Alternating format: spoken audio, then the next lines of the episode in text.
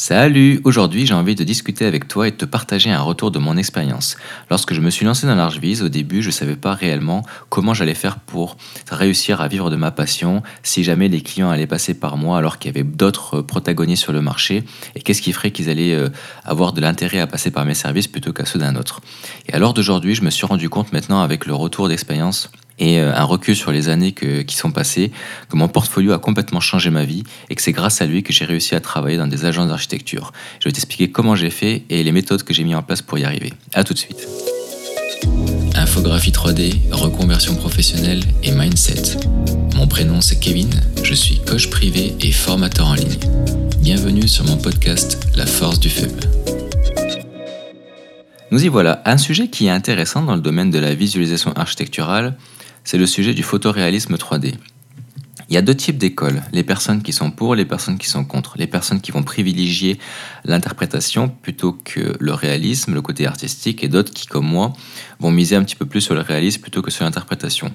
Bien qu'au final, je préconise de mixer les deux.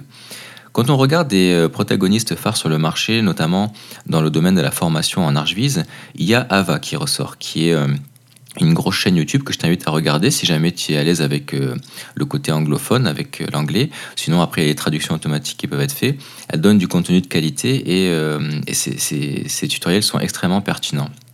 Une des choses qu'elle dit et qui est pas totalement faux, c'est que il ne faut pas tout miser sur le photoréalisme 3D et que c'est le côté artistique qui va privilégier en fait telle ou telle réussite ou tel ou tel accord professionnel, tout ça. Mais je suis à moitié d'accord avec ça, c'est-à-dire que plus on évolue, plus en fait on va, euh, les logiciels euh, vont évoluer et, euh, et, de plus en plus on, on, va vouloir en fait atteindre le, le, le, Graal en fait, le but ultime. Et c'est quoi? C'est le photoréalisme 3D.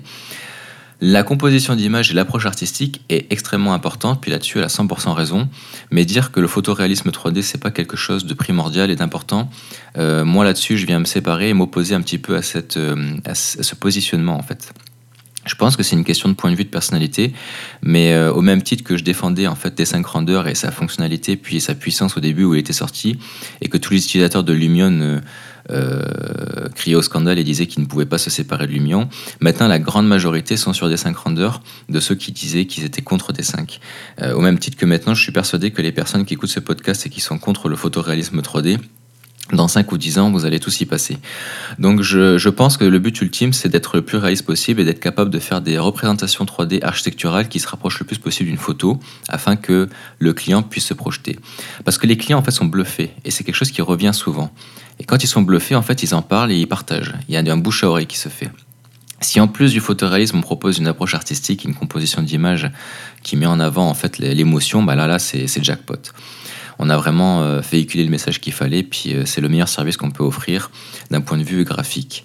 Maintenant, euh, il faut savoir que le but de la représentation 3D architecturale, c'est que la personne puisse se représenter les volumes. Donc, je suis d'accord que dans un premier temps, pour la majorité des demandes dans le milieu architectural, notamment dans les agences d'architecture, on n'a pas besoin, en fait, et on n'a pas forcément le temps, et euh, c'est pas forcément non plus la demande, de, travailler le photoréalisme. Si le client euh, est en train de faire construire sa maison ou faire de la rénovation d'intérieur, il n'a pas forcément besoin, dans un premier temps, d'avoir quelque chose qui ressemble à une photo. Il a juste besoin de comprendre les volumes, les espaces, et si finalement le fait d'avoir positionné tel électro ou telle euh, ouverture ou tel euh, cellier à tel endroit ou etc., tel encastré et tout, fonctionne bien et puis finalement euh, lui plaît.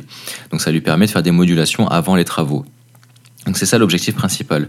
Moi je parle de photoréalisme à proprement parler et donc du portfolio en l'occurrence puisque c'est le sujet de cet épisode. C'est ce qui pour moi me permet d'aller chercher un type de clientèle. Donc c'est pas quelque chose qui va répondre à la demande, par exemple, du volume de commandes qu'on peut retrouver dans des grosses agences d'architecture. C'est quelque chose qui va répondre à un, besoin plus spécifique, notamment sur les personnes qui créent des banques de plans en ligne ou des promoteurs immobiliers qui veulent mettre en avant des services. Euh, ou des, de home staging virtuel ou autre, et, et qui veulent se, se démarquer vis-à-vis de la concurrence et, et qui susciter l'émotion et l'intérêt, puis le bouche à oreille vis-à-vis des prospects puis des, des, visiteurs sur leur site internet. Donc moi, c'est plutôt ce, ce, type de clientèle, ce type de persona que je cible, euh, et donc c'est professionnel. Je vais travailler plutôt avec des professionnels puisque c'est eux que ça va intéresser.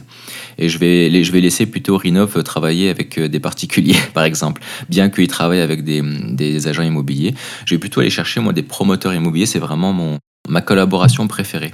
Et donc, euh, pour travailler en fait euh, avec ce type de professionnel-là, et notamment pour pouvoir être embauché aussi dans certaines agences d'architecture, parce que même si les agences d'architecture disent que finalement il faut du volume, il faut aller à l'essentiel, il faut que ce soit rapide, il faut tout que ce soit fait pour hier, eh bien, quand ils t'embauchent, ils sont sous l'émotion, comme la plupart des humains. Quand ils regardent le matin ou pendant leur pause café des images sur Instagram d'Ukrainiens ou de personnes en Brésil ou autres avec des 3D extrêmement réalistes, c'est la côté réaliste et l'interprétation artistique en fait qui les fait vibrer.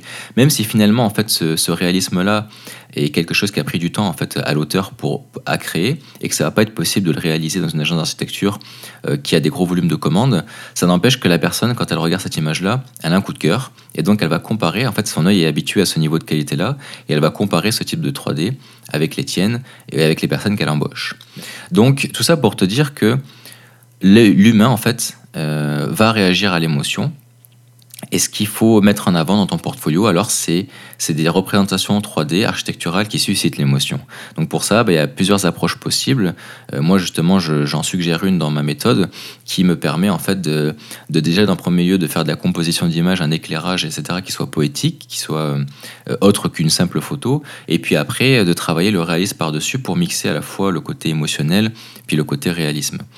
Donc ça, ben, euh, c'est grâce à ça, en fait, et c'est grâce à cette vision et à cette approche que j'ai réussi à être embauché dans des agences d'architecture sans aucun diplôme. J'ai juste présenté un portfolio qui suscitait l'émotion, qui devenait un objet brillant vis-à-vis des agences d'architecture et qui m'ont permis en fait d'être embauché et d'être pris à l'essai euh, parce qu'ils avaient vu le potentiel que je pouvais leur apporter. Et donc cette valeur qu'ils ont vue dans mes 3D, c'est quelque chose qu'il faut mettre en avant.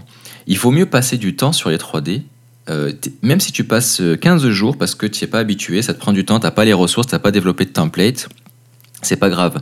Le temps que tu vas passer sur une 3D, c'est un temps qui va être euh, rentable et profitable dans le futur. Il faut savoir que j'ai créé des, mes premières 3D avec Viré pour SketchUp et qu'il y a certaines des images qui, à l'heure d'aujourd'hui, sont encore valables dans mon portfolio et me rapportent encore des clients. Donc, le temps que tu vas investir dans cette image-là, c'est une image que tu vas pouvoir utiliser pour tes campagnes promotionnelles sur les réseaux sociaux par la suite, que tu vas pouvoir mettre en avant sur le site internet, que tu vas pouvoir partager dans tes mails comme portfolio à tes clients, etc. etc. Donc, c'est pas du temps perdu.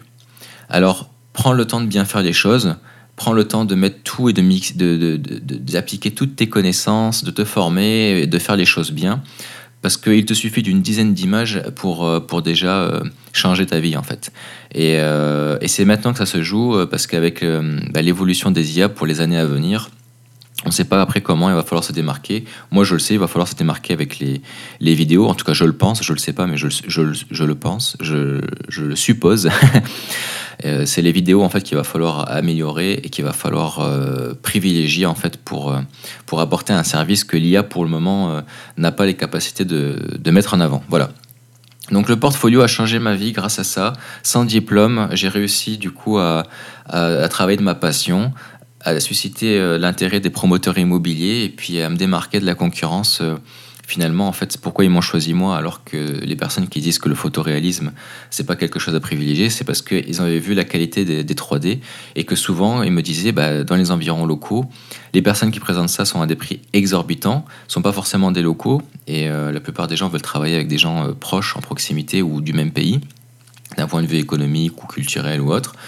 Euh, et, donc, euh, si toi, tu es capable de te positionner avec quelque chose qui suscite l'émotion puis qui est réel, il n'y a pas de raison en fait que tu réussisses pas en fait dans ton travail.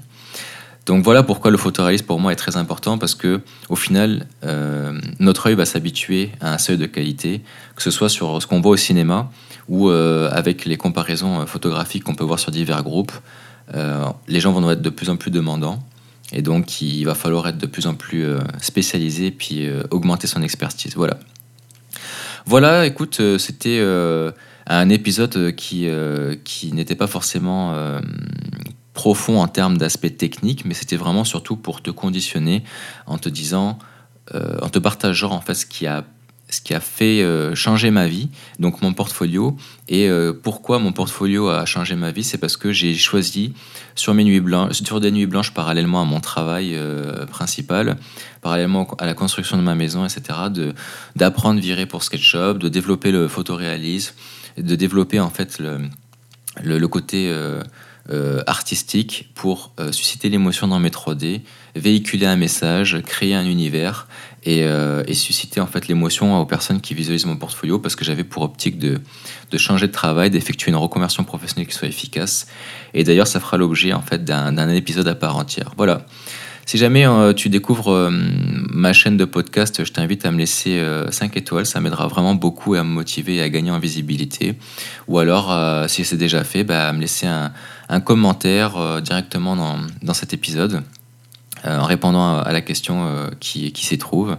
Et ça m'aidera vraiment en fait euh, à, à, gagner en visibilité vis-à-vis -vis de l'algorithme. Je te dis à la prochaine. Salut